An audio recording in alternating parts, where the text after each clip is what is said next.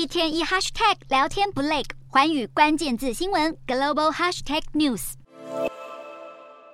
由于美国一月非农业就业报告远超预期，外界担忧美国央行设定的终点利率将高于先前预期，市场情绪不佳。加上美债殖利率攀升、科技股空头来袭，以及美中情势紧张，美股四大指数全数收跌。道琼指数下挫三十四点九九点，收三万三千八百九十一点零二点；纳斯达克下跌一百一十九点五点，收一万一千八百八十七点四五点；标普五百下挫二十五点四点，收四千一百一十一点零八点；费半指数下跌五十二点三六点，收三千零二十九点七四点。欧洲股市方面，美国公布就业数据报告优于各界预期，引发市场对于美国联准会进一步升息以缓和高通膨率的预期心理。欧洲三大股市全数收黑。英国股市下挫六十五点零九点，收七千八百三十六点七一点；德国股市下跌一百三十点五二点，收一万五千三百四十五点九一点；法国股市下挫九十六点八四点，收七千一百三十七点一点。